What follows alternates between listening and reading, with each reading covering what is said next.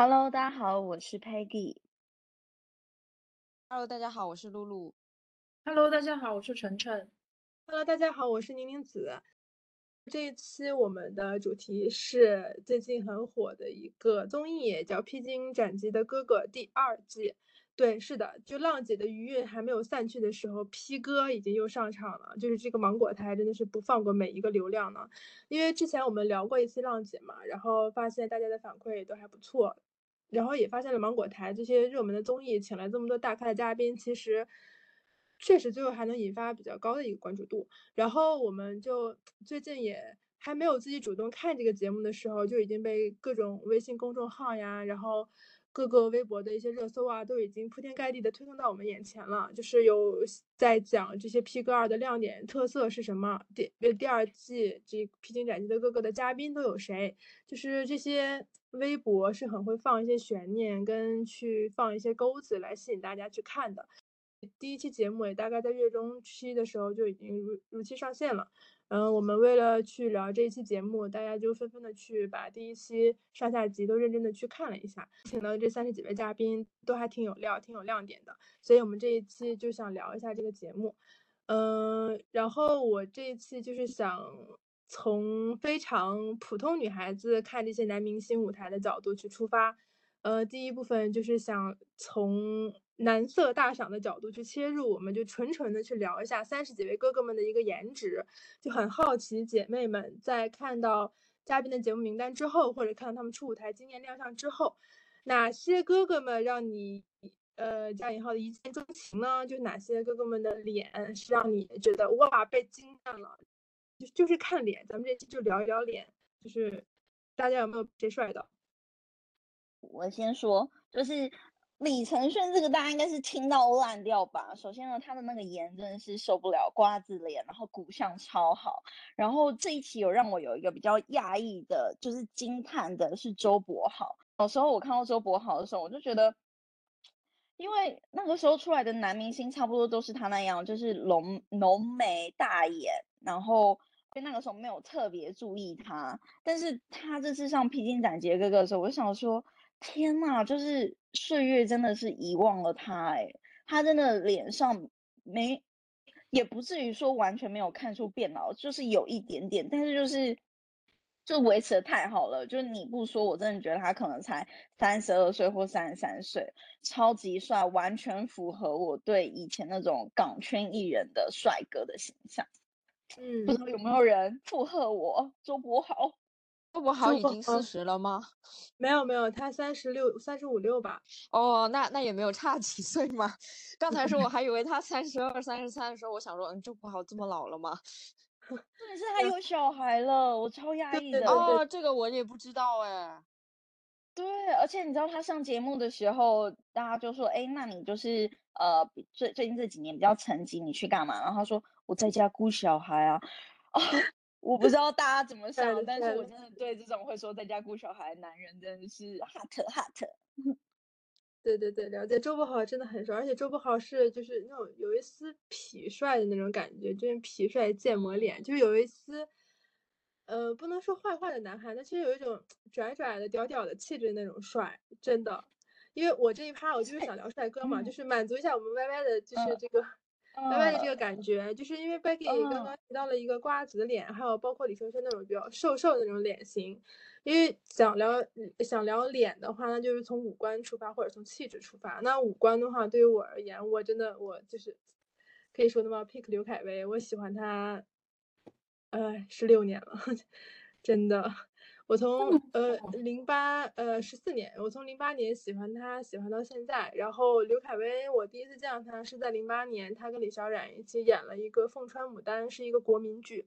然后当时我自己在家看电视，然后电视上播的这个剧，我当时他一出来的时候，我整个人呆住了，我就真的呆住了，我就很难想象，我其实就是在电视里看到一个人物画面哈，我就不谈他的性格，就这个脸怎么就这么精准的踩到了我所有的点上。因为他当时在剧里面是一个国民的一个扮相，穿着一身就是一袭长衫，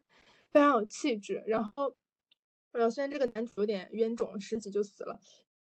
他当时是浓眉，然后高高的鼻梁、双眼皮，然后把头稍微背梳到后面去，所以他的额头很方很宽。他也不算是太瓜子脸吧，也算是在下颌那里比较有棱角的一个脸型。我就非常喜欢，甚至我可以说我自己喜欢国字脸，我很喜欢那种四四四方方很方正的脸，就觉得那种脸很有男人味。然后同时就是喜欢鼻梁高一点，然后我喜欢帅气的男孩子。就是我是真的，我觉得我们的审美可能差不多哎，就是我们就喜欢这种港圈型的这种美男子，就是就是他们就是很很标准的陈冠希脸啊，就是要有一点点呃骨，就是骨相要明显，然后又要浓眉又要大眼，然后下颚线又很明显那一种。嗯，我我陈冠希我不能复合，因为陈冠希他有点太太邪魅了，我不喜欢邪魅的，我就喜欢那种嗯。呃，儒雅贵公子，阳刚一点，阳刚，或者是那种很很贵气的长相。因为刘恺威之前一直就演那种霸道总裁、专业户，真的，要么就是演一些少爷啊之类的。他在很多剧里面直接被称为少爷，我真的 笑死。而且我看过他，就是就是现场演戏，就是他演话剧，就是演技也是非常在线的。而且当时就是跟他同场的还有何赛飞，还有一些就是很有经验的话剧演员。那他作为一个年轻的演员，毫不逊色。嗯嗯嗯，哦，就是一眼惊为天人。我真的是对后面所有的男明星都没有过那种一惊为天人的感觉。我真的就哪怕可能之后。我也强投了很多帅哥，看一部爱一个没问题，但可能就是人设代入，从来没有人能给到我一眼让我看到之后我呆住了的感觉。嗯，我我真的是很认同，就是宁宁子的看法。就我一开始看到他，我也是觉得他是一个非常阳刚，就是他，嗯，我不知道大家是不是有同样的想法，会不会觉得就是现在娱乐圈出来的男偶像都带有一点阴柔。邪魅的气息会比较重，但是刘恺威真的完全不是。就刘恺威这种形象一出来的时候，我就是马上可以判定他绝对不是现在当红的某某明星，因为他脸上没有这种邪魅的气息。然后我就觉得，就是真的很多哥哥都都这样子，就是好像就是时代更迭下来之后，嗯。就是现在人的审美好像已经跟我们这个时候的我我们这个年纪九零后的这个审美有一点点不太一样了。嗯，我突然想起我在看节目的时候，刘恺威有说一句一句话，就他他最开始被采访的时候，他还是有点害羞、有点腼腆的嘛。然后他好像说，就只有当他在演戏的时候，他进入某个角色的时候，他能够比较自如的面对镜头。我对这一句话还蛮深刻的，就说明他还是很喜欢演戏的。就可以就是回一下刚刚露露说的，他演话剧，还有其实他演技还不错的这句这里。嗯嗯，是的，嗯，还有吗？就是大家，嗯，除了刘恺威以外，还有哪些帅哥可能之前自己没有注意到，然后突然被惊艳了之类的？我觉得大家出舞台的形象都还真的挺帅气的。程程有没有哪些哪一款类型的帅哥能够吸引到我们程程？哦，我是看了。《披荆斩棘》第二季之后，我突然发现黄义达很帅，或者是说他年轻的时候很帅，就他完全就是那种好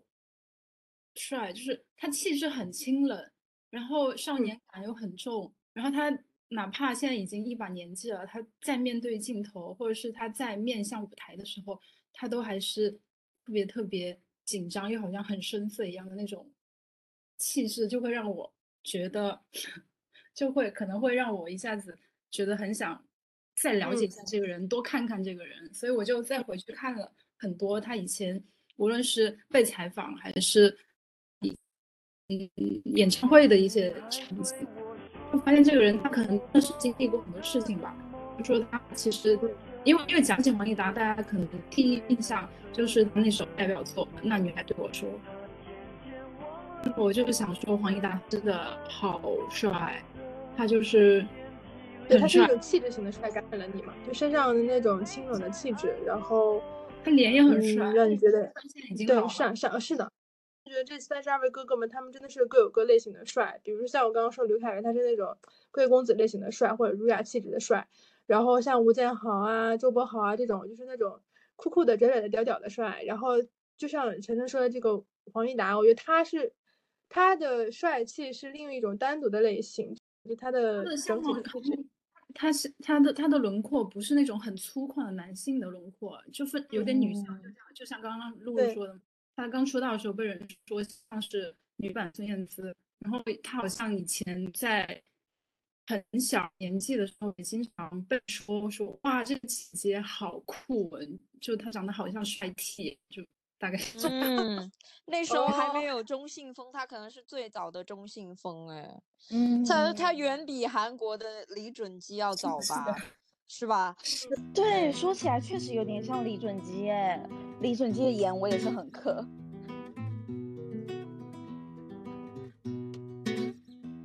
其实我觉得最好笑的是，就是芒果台这边剪辑，他会有的时候在某一幕上，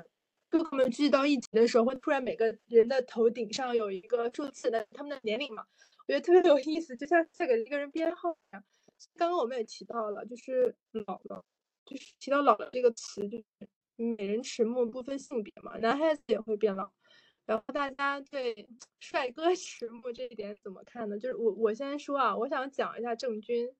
因为我我在看节目的时候，节目组会放他们各自对于这种年纪比较长的嘉宾会放他们各自年轻时候的照片。郑钧在当初摇滚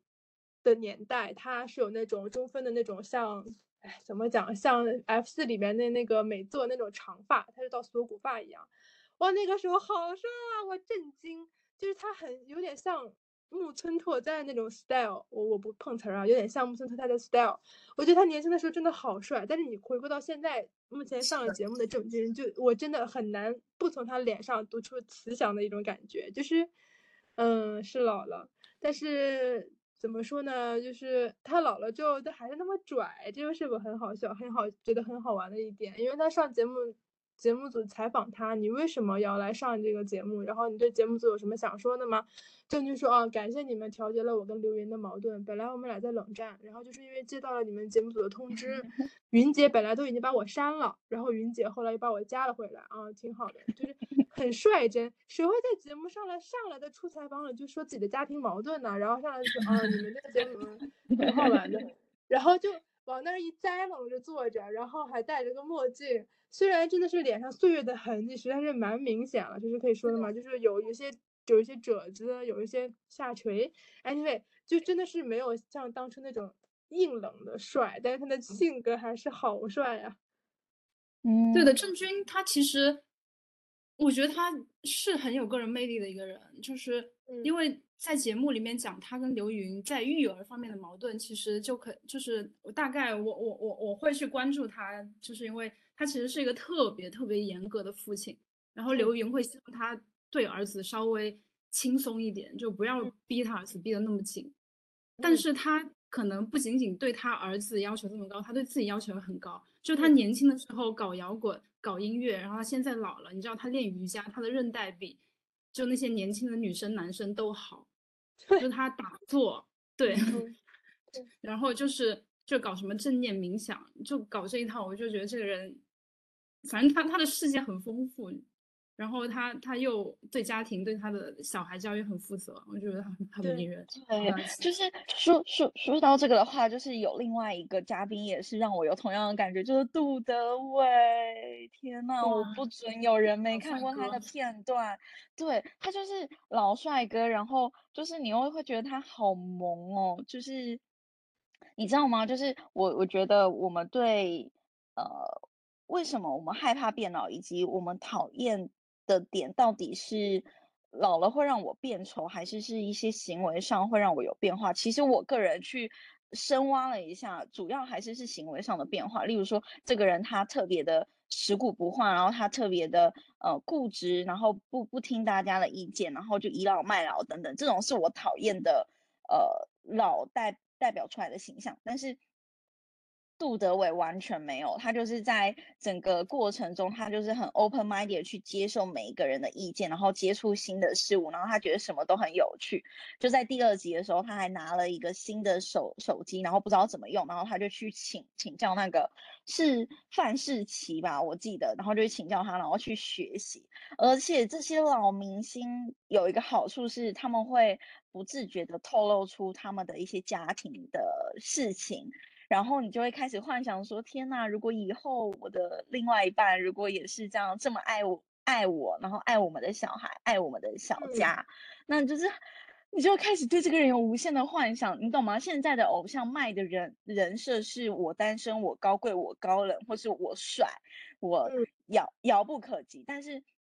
老的偶像的这他们的人设，如果卖的是这种，就是我爱我的家庭，然后呃，我对我的小孩很有耐心，啊对呀、超圈粉的 啦，尤说其是对我们这种，对我们才会一开始也像刚刚感叹郑钧一样，他会感叹，他会在节目里提到育儿经，提到跟自己老婆的矛盾，提到这么一个摇滚青年还老被老婆拉黑。然后我觉得，就曾经那个要嘶吼着要去拉萨的人，最后也是回归了，回归到了家庭嘛。然后我就想到了，就是什么一句话，就是曾经看过山川湖海，最后也能囿于厨房与爱。就是看到了一种浪子回头的感觉吧，但是我也不是要提倡是浪回不动了。对，可能浪不动了，但是也是 想说，就是女孩子不要去主动去等一个浪子回头啊，没必要，没必要。就是如果不是自己段位极高的人的话，就真的是没有必要。但是就觉得挺有趣的，就是这些其实其实年轻的时候就非常有特色，非常性格鲜明的男明星，然后到老了之后就是，呃，虽然也很酷也很飒，但是 有一种慈祥的感觉。杜德伟，然后包括我温兆伦。他当初嗯在港台剧里面真的是演反派而出彩的。他年轻的时候那些古装的扮相，像哦现在的扮相，真的就是一个反派脸好吗？反正是我心中的反派脸，因为他眼睛有一点点上挑，然后也是那种很很瘦削的脸颊，就很反派的一个形象。但现在也是，嗯他现在大概五十七吧，我可能也记错了，五十七左右的一个年纪，就是 也是看出了一种嗯。慈祥的感觉，就感觉整个面相就温和了下来，然后也是，也但是也很有活力，又很活泼，就是像刚刚 Peggy 说温呃说杜德伟一样，是有一种反差，就年轻的时候都演过那种高冷的形象，而现在是那种又活泼老顽童的一个形象，我觉得这种反差真的是非常吸引人的，就真的不是不会说像年轻的偶像追星那种就是。哎，我独身我骄傲，我是多么多么有偶像包袱的一个人。我觉得那种反而其实吸引不到我们，我不知道是代际的问题还是怎么样，可能会吸引到年轻的小女生嘛。但是对我来说，我会觉得这种沉淀下来、这种沉稳的气质是更打动人心的。对，而且重重重点是，大家要去查一下温兆伦年轻的时候的照片，真的是打趴现在就是。所有团体男子唱跳团体里面的跳舞 C 位的好吗？就是大家过来去查嗯他年轻的照片，真的很帅。就他现在随便加入一个什么什么月华妻子，然后站 C 位，我都觉得合理。但其实我觉得整体娱乐圈，不管是呃就是亚洲还是欧美的颜值都在下降啊。你现在已经再也找不到里奥纳多那样的颜值的人了。然后确实现在在一些偶像也没有以前的那些年轻的男明星帅，女女男生女生都一样。就是我觉得好像真的是颜值都在下降，男男明星尤其严重。嗯嗯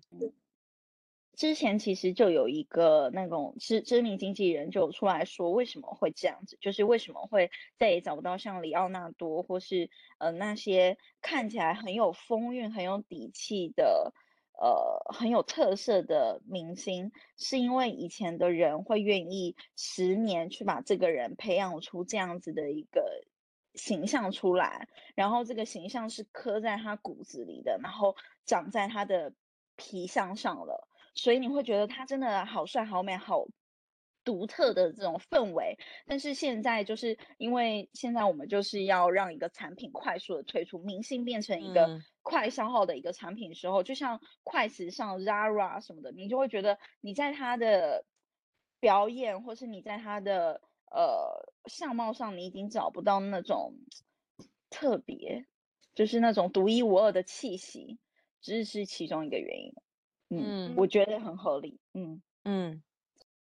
就是为嗯什么？就是因为这段文在复活我们刚刚说的那个我们所谓的什么代际的一个审美差异嘛，有的时候也可能不是我们作为观众去挑选的，而是上面来推荐的。就是现在的时候，这些偶像他们批量生产、批量制作，确实没有像我们目前讨论的这一批港风哥哥们，他们真的是经过那一个时代淬炼出来的，真的是能够，我觉得是通过各种剧啊、电影啊等等，能够筛选出来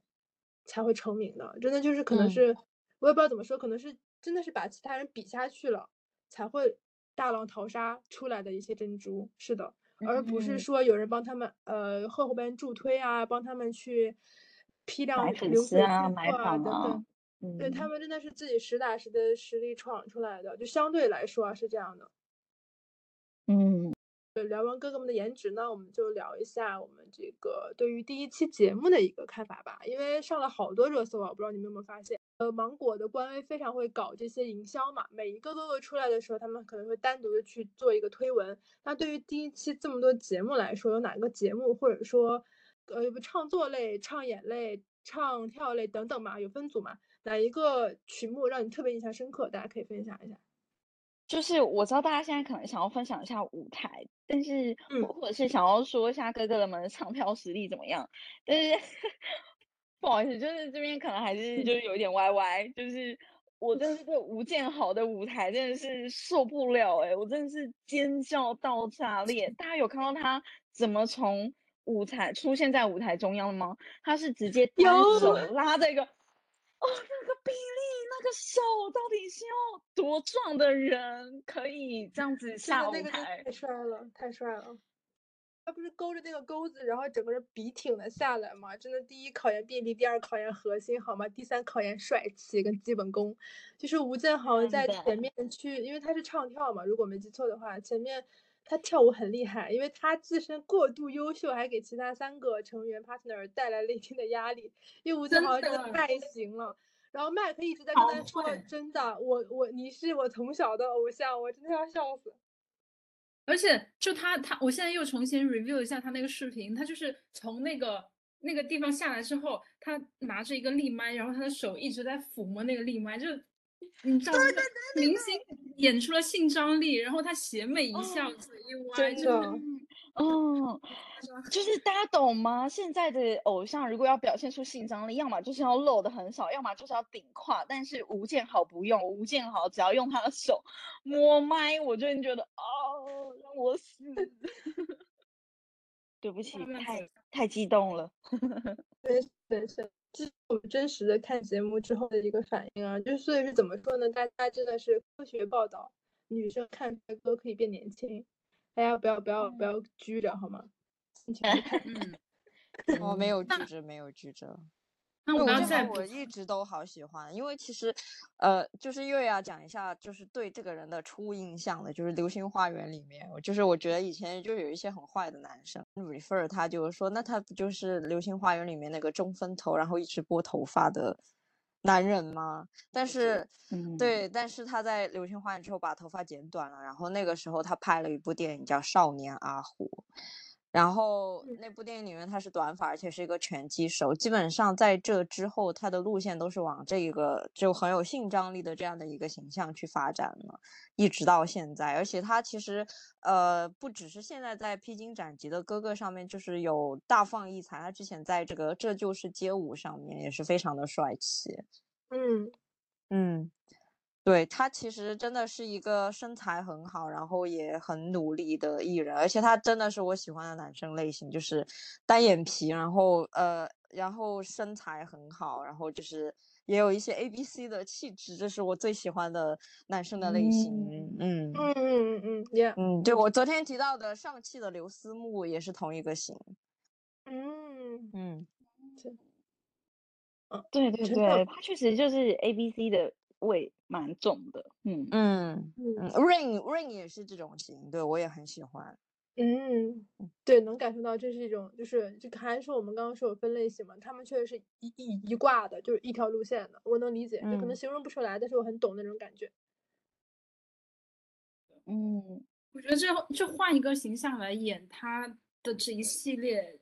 就是可能都会很油，但不知道他莫名其妙的就是。又很骚，但是又不会觉得很过。对对，就是不会让人觉得油腻，或者是就是不得劲儿，就是让人觉得哇帅，就是帅。嗯。好，那就是在吴建豪的这种就性张力的一个反面的极端，我想再 pick 一下 黄义达的舞台。嗯，就是这个人，哦我觉得他真的，一站在舞台上面就给我一个就是很容易破碎的少年的形象。就他虽然已经四十来岁了，但是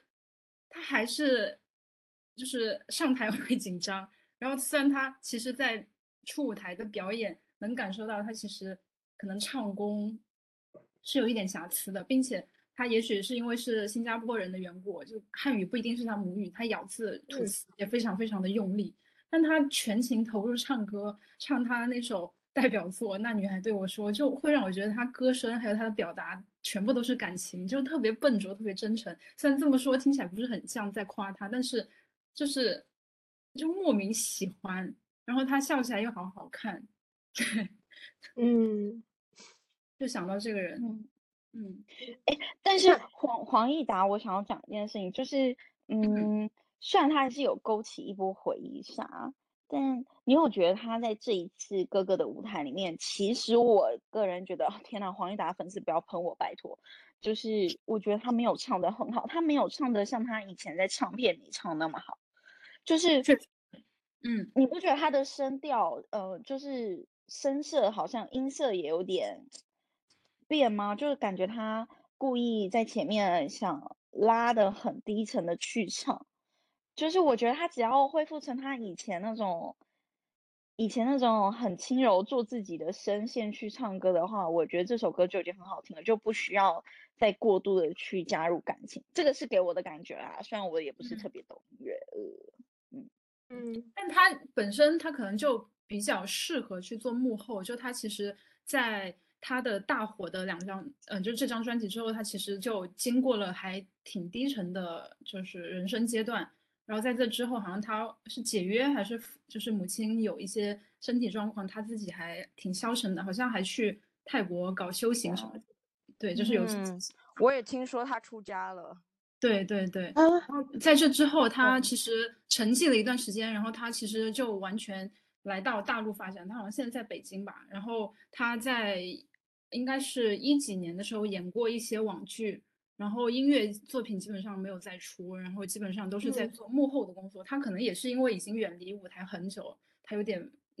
就是不太懂怎么再去表演。不过我就觉得他这个气质会让我觉得很喜欢。就虽然我也很赞同，就刚 Peggy 说，他其实表演上面已经不像他年轻的时候那么好看了。嗯嗯，晨晨这边就是对黄义达特别印象深刻，能看得出来很明显。那其他的呢？Peggy 除了吴建豪以外，你还有没有特别想推的哥哥？我在看了所有的舞台之后，我发现我 pick 大部分，要么就像吴建豪这种性张力很足够的帅气哥哥，不然的话，我就是 pick 了一些小弟弟耶。嗯就是我不知道大家有没有看那个范世琦还有麦克的那个那个舞台，然后你就会觉得《绝望主妇》应该是《绝望主妇》吧，里面的那个刘嘉玲，她就在跟那个小鲜肉发生了关系的时候，她就有感叹了一件事情，就是啊，you 刘玉我玲是吗？啊，对，刘玉玲，不好意思。然后我就个人觉得，天呐，我看他们舞台的时候，我真的感想是一模一样，就是年轻真好，年轻的肉体真 好。就是你们真的是要看一下他们的舞台，就是对对我觉得还是有差异的，就是哥哥们的舞台会让你觉得很有余裕，然后呃，就是他们做的每一个动作，然后他们唱的每一个词，你都会觉得他不是很用力的去表达这个舞台，就这个舞台对他来说好像就是已经很熟悉了，可以玩弄在鼓掌里面的一个嗯东西了。但是对弟弟们来说，你就可以看出他是。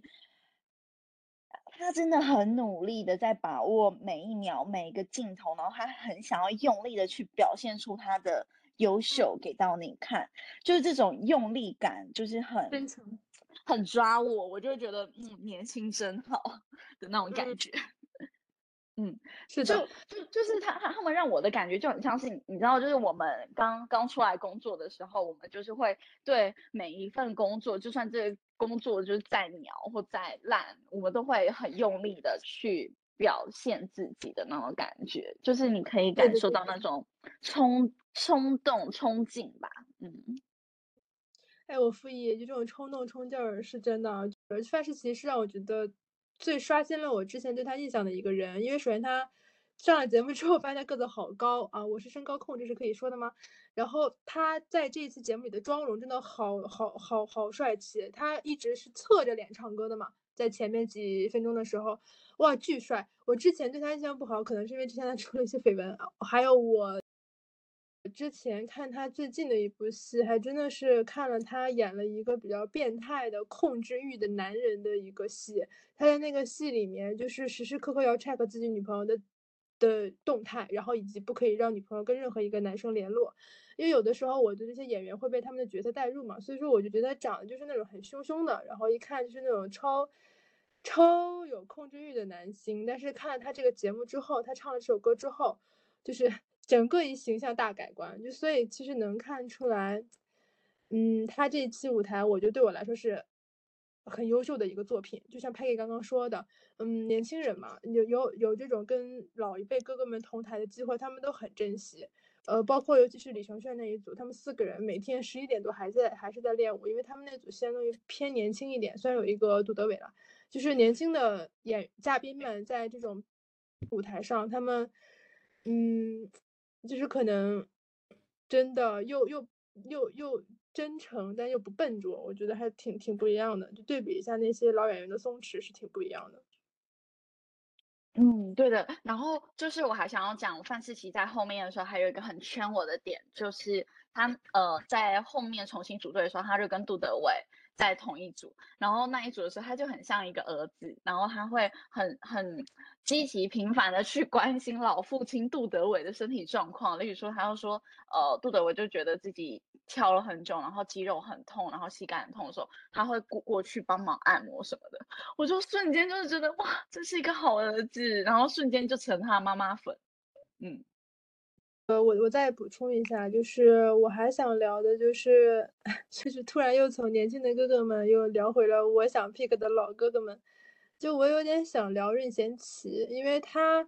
呃，因为我小的时候受家庭的原因，我我妈特别喜欢听歌，然后我家有很多那种老的磁带跟 CD，然后其中任贤齐啊，像什么，呃，林志炫啊那种老一辈的歌。手的 CD 在我家很多，然后我对任贤齐真的就是感觉陪伴了我童年的成长。虽然他比我大很多了，而且插一句题外话，他跟我爸长得超级像，他跟我爸真是同年的，都是六六年的。我看到他就是没有办法不产生一种亲切感。他在这个舞台上不是在唱那个《伤心太平洋》吗？我真的整个人鸡皮疙瘩就起来了，就感觉是回到了我自己小的时候，真的是一种就是难以言喻的回忆杀。然后我每次看到他的时候，我就会看，我就会想起《天涯》这首歌，我不知道你们有没有听过，就是梦中人的梦中，就是在是林青霞演《东方不败》这个电影的时候，这首歌的副歌总是伴随着那个画面，就是林青霞穿着一袭红衣，然后在在在湖里还是在哪里，然后给自己灌酒。我觉得就是任贤齐真的是，呃。这种经典的作品，然后伴随着当时电影的画面，真的让人特别特别的难忘。然后我也是想说，呃，现在这些网络歌手出的一些神曲，它可能会风靡一时，它可能会流行某一年，但是能让我跨越跨越十几年之后，再对当年的旋律念念不忘的，真的就是这些老歌了。就是它对我来说，真的是一个非常嗯特别的一个据点一样的存在，就是。很感动，我看到任贤齐很感动，因为他是我的回忆。相比于苏有朋的小虎队来说，可能他对我来说是特别意义的存在。然后还是想再说回刘恺威，就是他也是一个因为熟悉我的老朋友，我自己的好朋好朋友都知道，我当时在迷恋他的时候，我还真的去见过他本人。就唯一的一次我人生里追星的经历，我真的是去看了他拍戏。然后我亲耳听到他的声音，因为他当时从那个休息棚里出来，特意给我们这些在外面候场的粉丝签名嘛。然后在我旁边还跟我嘱咐了几句，让我好好学习。就是你亲耳听到了偶像站在你面前跟你说话，他的音色也不是可能像电影师作品里那些配音一样，他的声音就是很好听，就是那种很很低沉、很温柔、很有力量的声音。然后包括他这一期也是唱了一首以低音特色为主的《将爱》。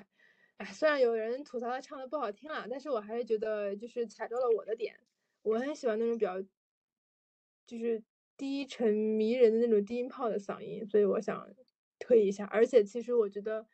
也挺帅的。刘恺威在我第一次被他惊艳的十四年以后，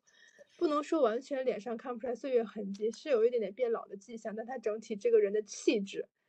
还是没有。被打垮，没有经过十几年岁月之后打垮。他其实这十十几年也经历过很多绯闻嘛，又离婚，又被争议，又被吐槽，然后有一些不好的绯闻。其实我这些不想管，我只是想去回馈自己看到他那一刻的初心吧。所以说，我想特别的去推荐一下他。我觉得他也是一个戏疯子，很爱演戏，所以我觉得他这个人作为一个演员来讲，其实还是 OK 的。嗯。可以讲一下苏有朋。我刚刚提到苏有朋，我只是说有个对比。苏有朋，我小的时候，可能我在东北，我听小虎队真的，我知道小虎队真的风靡亚洲，风靡全球。我 seriously，但是我没有波及到我，我不知道为什么，就我就是只只是关注到了认真。是年代年代关系吧。我还是喜欢就是像苏有朋这种业务能力很好的人，就是在以前可能实力派跟。偶像派的分界是非常明显的，但是其实我觉得在以前的那个年代，偶像派也是非常努力且且业务水平好的一群人。一个是因为他们要跑很多通告，而且是一些很死亡的行程，而且不能耍大牌，就是就是他们他就是要保持他们当时的那个人设。而且我好像有看过一段采访，就是说苏有朋他刚从这个偶像的神坛上面走下来吧，反正就可能小虎小虎队解散了，那他不能继续做唱跳偶像了，他只能去做演员了。他他就说我真的就是很笨的，一点一点的去去演戏，然后去观察去学习。呃，就是这种很脚踏实地的这种艺人的特质，还有呃导演，还有他最后他最后去当导演了。就是这一路走来，其实真的是你看到一个可能从一个零基础的人一直做到导演，然后在左耳的导演。上面的那个首映礼上面，就他做了导演的首映礼上面，要然后有一个记者问他，如果你对什么二十年前的自己要说什么话，然后苏有朋就说，如果是我要对他说话的话，我会跟他说，少年你就大胆的去吧。我当时觉得哇，好泪目啊，就是他身上有所有好的。呃，品质就是不管是作为一个艺人，还是他本来作为人的一个品质，还有他作为这样一个工作对工作认真的态度，其实都是在以前的年代可能是很呃很平常的、很寻常的事情，但在这个年代其实真的很难能可得。嗯，毕竟这是一个可能就是呃偶像他不用配音，自己念台词都会上热搜的时代。而且我想要跟大家再补充一下，就是苏有朋的一个悲光，就是苏有朋那个时候在小虎队，然后还有他就是身兼演艺事业的时候，他是考上了台大机械系，没有什么加分，他就是直接原分考上台大机械系，我忘记记下来点击了，但就是台湾最好的大学，相当于就是北大清华的感觉，就是以一个台湾人来说，他对我的那种。厉害等级，嗯，就是到底怎么有人可以，就是就是他完全是我妈妈嘴巴里面会出现的邻居家的儿子的感觉，你知道吗？而且还是那种超屌屌屌炸天，你重新投胎都不能够成为的邻居家的儿子，超喜欢他。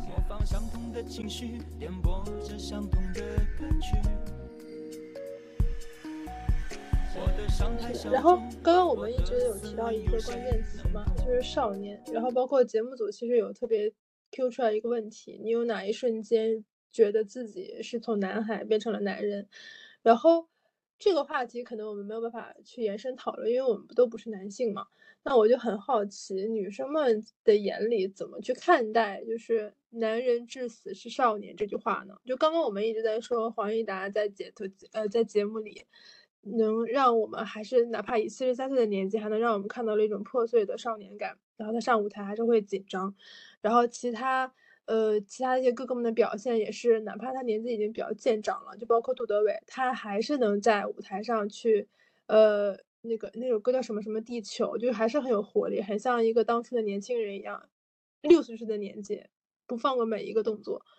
那就大家怎么看待这句话呢？就是男人至死是少年，是代表着一种少年意气、少年心境，然后不放弃最初真实的梦想，还是说有的人就滥用了，就其实当成了一种逃避责任、不想长大的表现呢？嗯，我比较认同你说的后面的那那一段呢，就是呃，我觉得这个东西没有办法定义，但是只是有人把这句话弄弄坏了，把这句话扭曲了，变成一个我我还是个小孩子，所以我不愿意去做任何，不愿意对我任何行为负责。对，如果说。就是维维持这句话的原话的话，我个人对他的定义是：男人即使是少年，是我们都要保有一颗童真的心，然后对这个世界要保有热情，然后要保有好奇。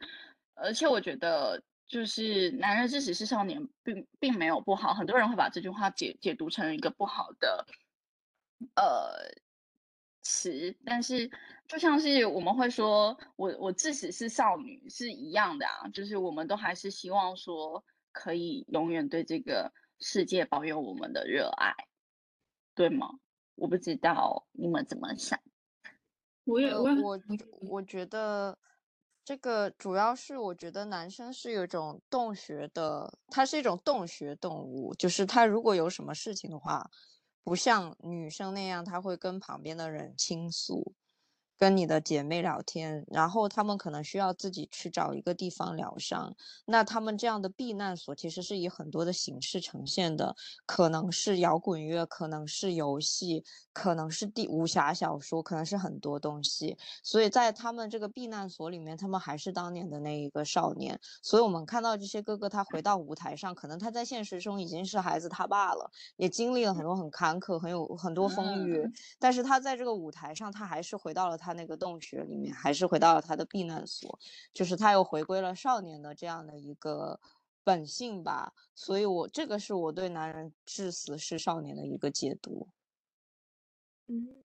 然后我刚刚就想说，少年感，就是当我们在聊“少年感”这个词，或者就看到某个形象觉得很少年感的时候，其实，嗯，说说的少年是一个形象，就其实男男男女女都少年感去形容。哦。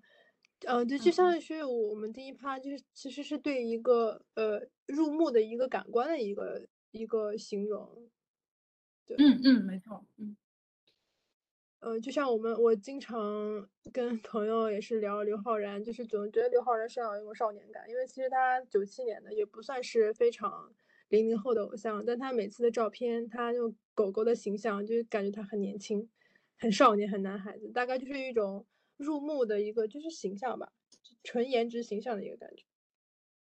我也超克刘昊然的少年感，真的。少年少年少年感代表人物刘昊然。嗯，对啊，就是而且我会很很不适应，就是这也是题外话，就是刘刘昊然，就是他有时候会谈论说他也很想要结婚生小孩，我想说，天呐，你不是还是一个。还没长大的孩子吗？还没长大少年吗？的那种感觉。就是那我们前面聊完了颜值，就第一趴我们纯纯的花痴，聊完这些哥哥们的颜，然后刚刚也聊了大家看完第一期这些舞台跟节目的一个感官，搞了一波回忆杀，也推荐了他们几位哥哥。那我们就往后期待一下呢，因为现在才播到第二期的上半期。呃，可能这一周要播完第二期了。那我们对于《披荆斩棘的哥哥》这个舞台后面有啥期待呢？我们自己特别看好这几个哥哥，你希望他们有没有什么不一样的，嗯，一个表演能够展示在你们面前？就是因为我们之前上一期有提到，希望男孩子们继续卷起来。然后，那你对浪呃 P 哥后面的舞台有没有什么想看到的东西可以分享一下？我个人想看到的，可能就还是，嗯，就是可以大家都往吴建豪的方向发展啊。像我就很期待吴克群可以往吴建豪的方向发展。就你们有看到，就是吴克群刚出来的时候，他穿了一个丝绸感的衬衫，然后感觉身材也练得很好，所以我就很期待他可以往这个方向发展。不好意思，就还是持续花痴型发言。嗯嗯嗯。我还是继续上一期我对浪姐的一个同样的一个期待，我还是比较除了舞台以外，还是很喜欢看他们幕后的一些呃行为啊，或者说呃或者生活生生活习性啊等等，我比较喜欢看他们舞台背后排练时组内的成员是如何磨合的，然后看他们是怎么，因为我很好奇。男孩子之间的友情是怎么样的？男孩子在处理跟自己不熟的人际关系的时候，他们会做出怎样的一个行为表现？这个是我比较好玩的，这也算整体让 P 哥的一个节目嘛。所以说，这是我比较好奇的后面的部分。我就很好奇，呃，不同的人打伞，比如说杜德伟，我随便说他去匹配那个那个芭蕾王子，他们俩在一起会产生什么样奇妙的火花？或者说郑钧去搭王大陆？那会出现什么样奇妙的效果呢？这样推出一个节目，会不会有什么不一样的一个碰撞呢？这是我比较好奇的一点。我就还是很喜欢看一些人际之间的东西，我觉得很有意思。包括之后也会像浪姐一样，P 哥这边也会把所有的组都打散嘛。然后，对我就会很好奇，男生之间会不会也像女孩子之间会因为舍不得哭哭啼啼啊？我就随便说嘛。然后以及要么就是。呃，有男孩子不是尊严心、自尊心很强嘛？会不会拉不下来脸去跟别人去求分组、同组啊？之类的特别好奇，这是我想看到的修罗场的场面。嗯，我的话，我有一个简单的小心愿，就是希望这一期的男嘉宾不要有塌房，后期不用那么累。这是一个，这是一个很简单的小心愿。好，然后如果这个能，如果能达成的话，如果这个能达成的话，那我其实希望这个节目就是可以呈现更多不同的可能性。那这个也是，呃，不管是浪姐还是其他的一些可能比较偏向，呃，前辈艺人的节目，就是宣发的一个信息吧。就可能说大家觉得三四十岁了就是要有固定的模样了，或者是说你年纪再大又有固定的样子要做，但是你现在可能。在这样一档综艺里面，就看到了人到这个年纪，其实他还是有很多的可能性，也不一定要按照就是既定路程去走的。就是我希望可以看到更多这样的信息可以传递出来。嗯，但最最最重要还是不要塌房。对，真的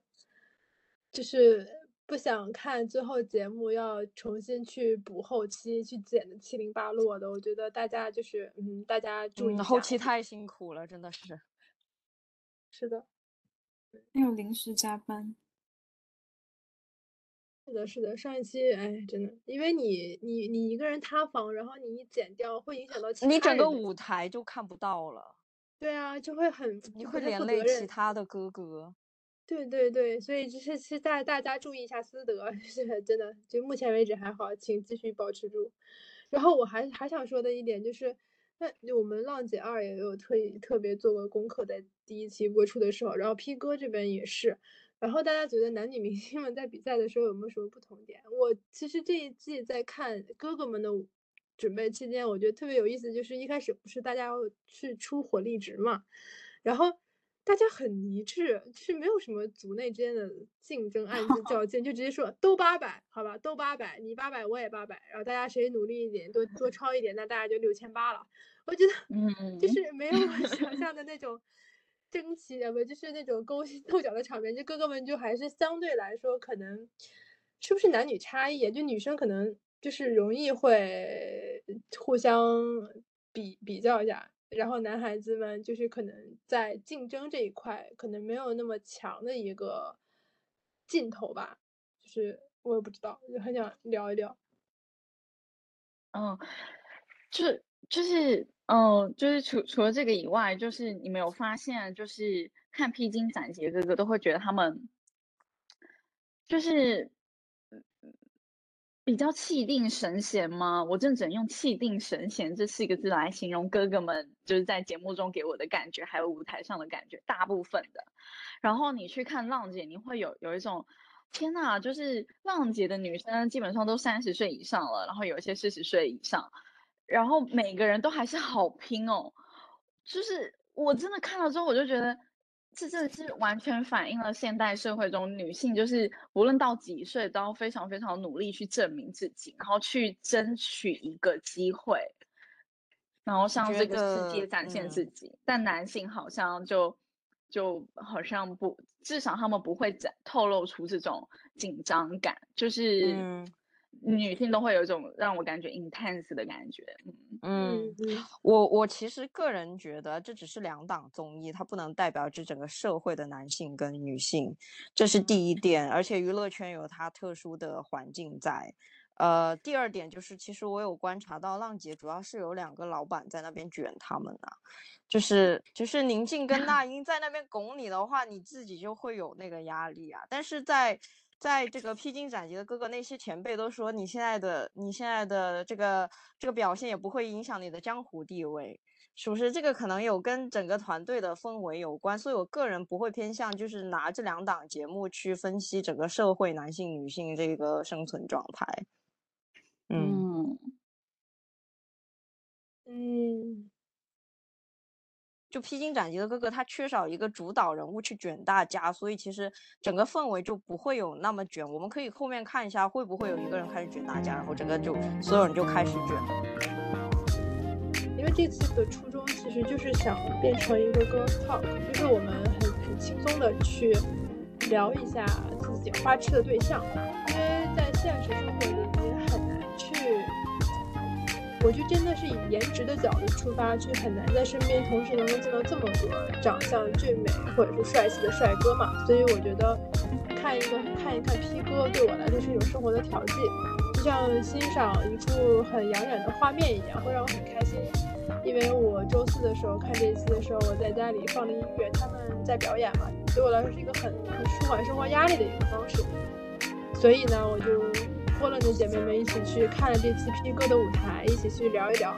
然后轻松一下吧。就是夏天也快过去了，希望我们秋天也还是能够